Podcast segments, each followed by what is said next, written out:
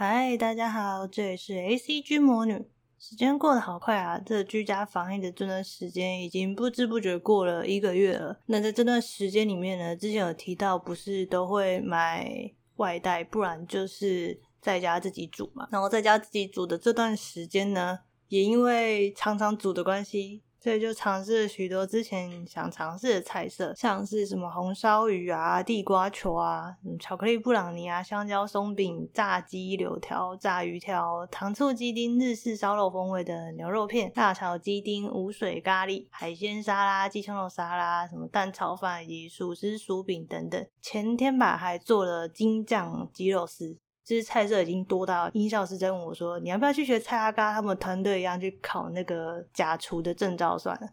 然后还笑称我是小当家，觉得听一听也是蛮有道理的。那说到小当家呢，就觉得在这个大家都在家里煮东西的时期，当然就要来好好聊一下那部众所皆知的美食料理漫画《中华一番》啦。《中华一番》是由小川月四老师从一九九五年连载到一九九九年。那连载的后期呢，它的标题就改成叫做《真中华一番》，总共有十七本的单行本。然后之前重看《中华一番》漫画的时候，也有发现到，其实小川悦司老师后来还有继续画《中华一番》的续集，叫做《中华一番集》。那那个“集”是太极的“集”。从二零一七年开始连载到现在，日本动画则是从一九九七年到一九九八年开始播出《中华一番》的动画。那其实动画版的剧情也跟漫画的原作有一点点的不一样，像是动画它最后的结尾那边是改成只跟黑暗料理界的两位厨师做御前的料理对决，中间其实省略掉不少跟黑暗料理界的对战情节啦，像是后面五虎星的部分，一直到后来二零一九年的时候，日本动画的制作公司他们又出了一版新的中华一番动画。这次的剧情呢，就是以漫画原作后期标题改为《真中华一番》的那些故事内容来制作。那那时候我画有稍微看了一点点，可是那个画风我觉得有一点点太亮、太清爽了，有一点点太现代的那种感觉吧，太清新的那种感觉，不够热血。而且最重要的是，浮夸的那种发光料理居然不见了，就是你打开盖子的时候不会发出那个 LED 的闪光，让我觉得有一点点小失望。所以看的时候就会觉得，嗯，好像少一点东西。原来就是少了这个浮夸的 LED。那剧情方面呢，就是完全照着漫画来走了。所以我前面不是有讲说他们五虎星对决那个部分。旧版的动画没有画出来嘛？那它新版的部分则是有画出来的。目前这个新版的《中华一番》动画呢，第二季已经在今年的一月播出了。那有兴趣的呢，可以去巴哈姆特动画风上面找来看。那既然讲到了《中华一番》的动画呢，当然就要来提一下它的主题曲的部分。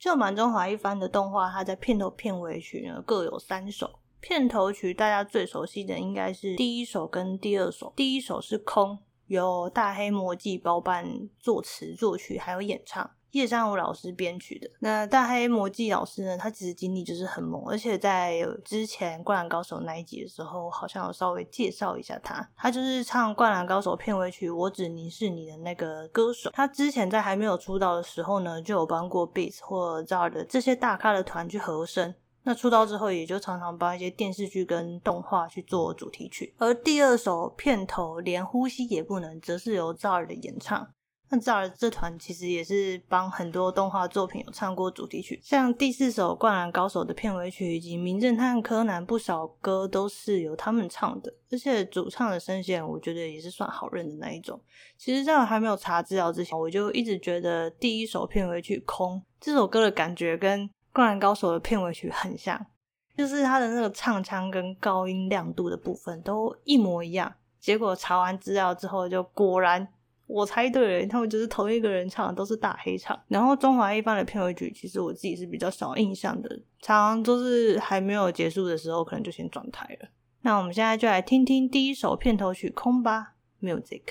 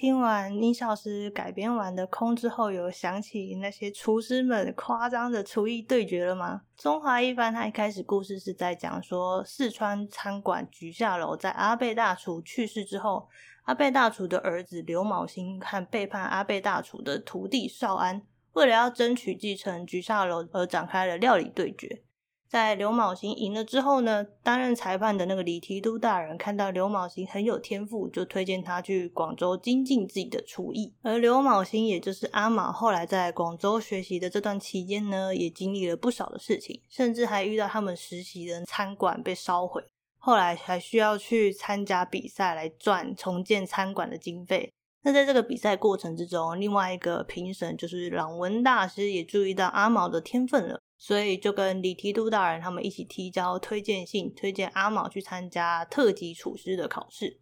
那这个特级厨师考试，在这个故事里面是由来自各地的名厨一起考试，被称为料理界的科举考试。一旦取得特级厨师的资格的话，甚至有机会可以进皇宫。那其实这个考试的题目都很难、很抽象，所以而且每次都不太一样，都会出什么很神奇的东西。比如说题目就来一个什么国士无双，然后不然什么面非面。我那时候第一次看到，我想说这到底是什么鬼题目？也就是因为这种奇怪题目的关系，所以导致可以通过这个测试取得特级厨师资格的人很少，一次只能有一个。那在这个特级厨师考试的这段过程里面呢，阿卯跟另外一个对手叫蓝飞鸿。他们两个就变成了彼此牵说的好朋友，还一起通过了考试，取得了资格，也成了最年轻的特级厨师。那拿到特级厨师的阿毛，其实他并没有因此而骄傲自满，反而就是在这次的考试之后，才让他意识到自己的经验还很不足。所以，为了要提升自己的厨艺以及开阔他的眼界，阿毛就决定开始展开四处修行的旅程。但在阿毛四处修行的这个旅程之中呢，广州阳泉酒家副厨丁友的女儿就是梅丽，也就跟着阿卯一起旅行了。然后，其实我以前看漫画，第一次看到梅丽的时候，我有点认不出来她是谁，因为其实，在台湾的动画版里面。梅丽她被改名字改叫嘟嘟，所以以至于我长大之后看到漫画版里面的时候，我都想说这个是新的女主角嘛？后来才发现哦，原来就只是台湾的动画有一点改名而已。其实台湾动画版改蛮多名字，像是梅丽就被改成叫嘟嘟嘛。刘昴星在台版的动画里面就叫做小当家，所以以至于后来大家其实都只会叫。刘昴星叫小当家，而不会去叫他的本名。我觉得有可能是因为刘昴星这个太拗口了吧，所以大家就干脆叫他小当家，念起来比较顺。那嘟嘟其实是喜欢小当家的，所以他才会跟着小当家一起去旅行。除此之外呢，他也很喜欢在小当家的身边当他的料理助手。甚至后来小当家还有一次在比赛里面就称嘟嘟是他最称职的助手之一。然后在他们两个去旅行的过程之中呢，小当家额外还收了一个徒弟，叫做四郎。那四郎他是一个中日混血，在遇到小当家之后，就非常积极主动的要拜小当家为师。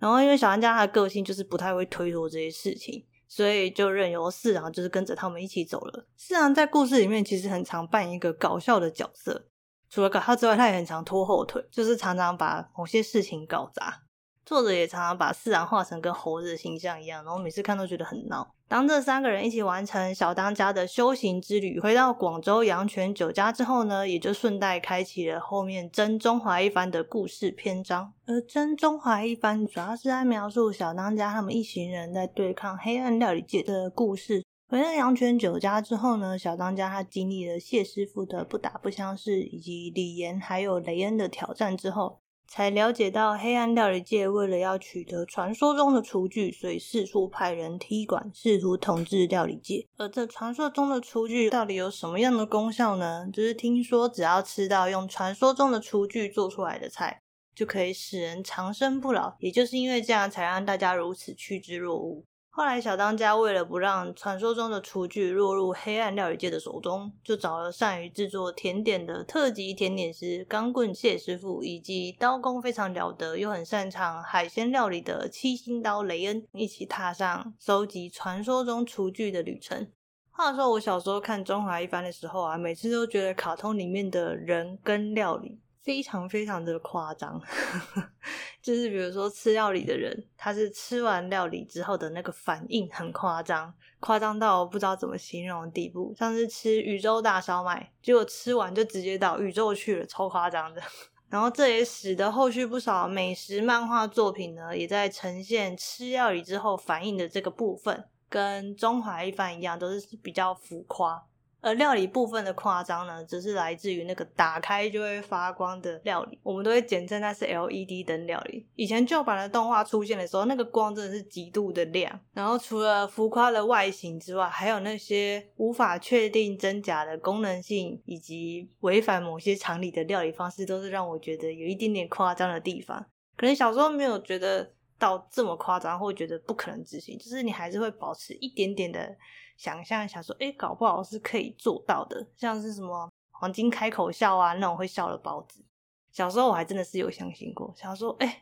讲的好像很有道理。他说什么靠油在高温的时候可以震动，然后让肉块在包子的空间里面，就是可以让它震动，导致让它听起来像是银铃般的笑声。小时候我真的有相信啊，长大之后。可能大家都非常有实验精神吧。三四年前就有不少 YouTuber 他们开始去尝试做一些中华一番料理的实验，像是浩哥他就做过那个黄金开口笑。那实验结果就是黄金开口笑这是假的，他根本就不会笑，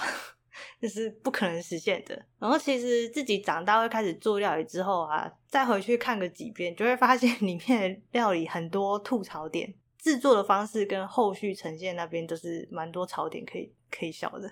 像是前面讲那个宇宙大烧麦嘛，那边那个最大的槽点就是他在制作烧麦皮的时候，他是用手一直转圈圈转烧麦皮的那个面团，然后就可以让它变得超级大，大到什么程度呢？大到小当家他还要爬到梯子上面继续转，因为他。太矮了，所以如果他再继续这样转下去的话，皮会碰到地板，所以他需要爬到梯子上面继续转，让那个烧麦皮可以被擀到最大的宽度。在这个时候，他转完那个烧麦皮，他再拿出一个比桌子还要大的蒸笼，再把烧麦皮放上去，然后放上烧麦的馅料。我觉得这件事就是超级不可能发生的。光把面皮擀成很薄的烧麦皮这件事情，我觉得就已经很难了。而且还用你只用手指头转，这个根本就不可能实现，这已经超现实了。然后后续像生龙饺子啊，故事里面的生龙饺子，它就是是在开笼子的瞬间，你要脚去踩一个机关，然后让蒸汽喷起来的时候，刚好那个生龙饺子可以抬起来，就看起来像是龙升天的那个样子。我后来想想，觉得那个也是很难实现的一件事情，就是考量到食材的特性跟一些物理，就会觉得嗯，这、就是不太可能。但我觉得所有料理里面最傻眼的，应该就是那个用万里长城做成的母亲太阳球。我小时候看的时候也是觉得哇，好炫哦，真的是可以这样做的吗？长大之后看呢，就觉得这超级不卫生的。在这故事里面，它就是使用太阳来加热它的食材，然后再用万里长城高低落差的重力来做成这颗球形的炒饭。我后来想一下，觉得有点恶心。就是你要让一坨炒饭啊，在万里长城上面滚动，那要滚到多少？看起来有点恶心的灰尘。现在看真的是会 很无力吐槽那些神奇的料理。可是除了这些很神奇的料理无法做之外，其实中华一番里面其他比较正常的料理是可以做的。像是他最一开始跟少安对决的那个麻婆豆腐，那是可以做，因为那是正常的。然后还有后面的一些。呃，正常的烧麦啊，或者是饺子，还有乌骨鸡那些料理，我觉得也是正常的。我后来真的是觉得，小时候会相信中华一番的卡通，真的有一部分是因为中华一番里面许多的料理知识还有菜色都是真的，就是大概有那种八成内容是真的，两成内容是假的，所以才会让人家觉得有那种好像可以做得出来的感觉，以至于长大之后大家就一堆人去尝试，看到底做不做得出来。然后以前中华一番播的时候，我好像在小学一年级吧，那时候没有那么固定在看这个卡通啦，就纯粹觉得哦，他好会做菜哦。一直到高中我泡租书店的时候，才补完这整套漫画。然后大学很无聊的时候又看了一次。后来到大四的时候吧，那时候大家很流行一件事情，就是中华一番的动画二十一小时马拉松直播，这东西超级爆红，我不知道为什么，就某一天突然就红起来了。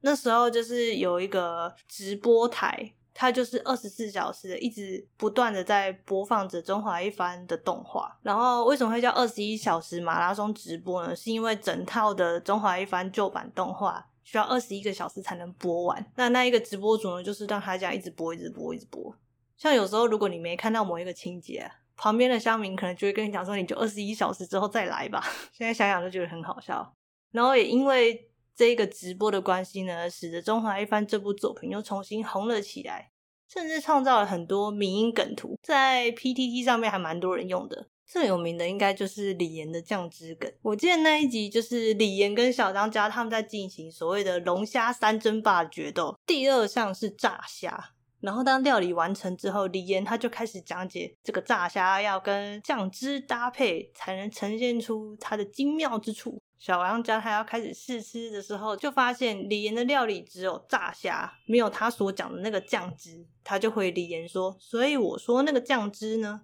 然后李岩就说：“如果再给他一分钟的话，他就可以完成那个酱汁。”然后听到这边，小当家就直接回他讲说：“也就是说，你还没有完成这道作品，没有完成的料理根本就没有必要试吃。”就因为这个关系，小当家赢了那一回合，就只因为李岩他没有做好他的酱汁。他料理没有完成，所以他就输了。话说每次看这边都觉得很好笑，就是最后就因为这个酱汁就输了。然后在大学那次看中华一番漫画的时候啊，那时候我除了看中华一番漫画之外，我还有额外看很多奇怪的料理漫画。我不知道为什么，那段实习不知道是因为要考硕班压力大还是怎样。我就开始看各式各样的料理漫画，像是什么酱菜的寿司啊、深夜食堂啊、妙手小厨师等等，还有那时候还在连载的《食戟之灵》跟《美食猎人》，再之后就延伸到更之前有讲过的那些调酒类漫画跟葡萄酒漫画。后来《食戟之灵》完结了嘛？它完结之后，我就有一段时间就不太在看料理漫画，因为老实说，料理漫画很少，所以我那时候大部分的作品都追完之后，就没有再去涉猎了。一直到今年年初吧，发现原来《中华一番》后面续篇的连载之后，就又开始在固定追进度。那中华一番集，他故事其实是在描写小当家他回去故乡参加他爸的祭的时候，就发生了不少的事情，让他觉得他爸可能还活着，所以他就踏上了找爸爸的旅程，然后还遇到了最强的料理集团，叫做太极料理界。看这个设定，就是太极料理界是凌驾在光明料理界和黑暗料理界之上的啊。越画后面，我已经越不知道这个在画什么了。那有兴趣还是可以去看一下啦。好啦，那本周的主题就先讲到这边。接下来是 ACG News Time。其实本周最重要的应该就是上个礼拜二零二一一三展的游戏资讯了吧？像任天堂就释出了《马里奥派对 Super Star》、《银河战士》、《实况野球》、《瓦力欧》、《萨尔达》系列发售时间以及相关资讯。那微软也在一三展中公告了《暗黑破坏神二》重制版以及《世纪帝国四》的游戏资讯。在《世纪帝国四》里面，好像会新增两个文明跟两个历史战役吧。然后，另外我在微软的展里面还有看到一个很有趣的产品，就是 Xbox Series X 外形的那个迷你冰箱。主要是因为之前 Xbox Series X 被大家笑说它的外形跟冰箱很像，所以官方索性就干脆直接出了一款迷你冰箱，看起来是蛮够诚意的。而 Ubisoft 则是在这次展中放了不少的新作，像是《阿凡达》《武林全开二零二二》等等。最让人印象深刻的应该是《Far Cry》《极地战壕六》，因为它的新的预告片其实很酷诶，尤其大家要去看那个中文版的，它那个配音真的超赞。很 local，非常推荐大家一定要去他的官网看一下他的中文版预告片。然后这款最有名的大概就是炸鸡叔也在游戏里面成为一个角色了吧？有在看 Breaking Bad 的粉丝，那应该就知道炸鸡叔是谁。如果你是炸鸡叔的粉丝的话，就赶快去预定 Far Cry 六，等到它发售的时候，你就可以跟炸鸡叔一起在游戏里面玩啦。好啦，那这集差不多就先这样，这样呢，See you next time。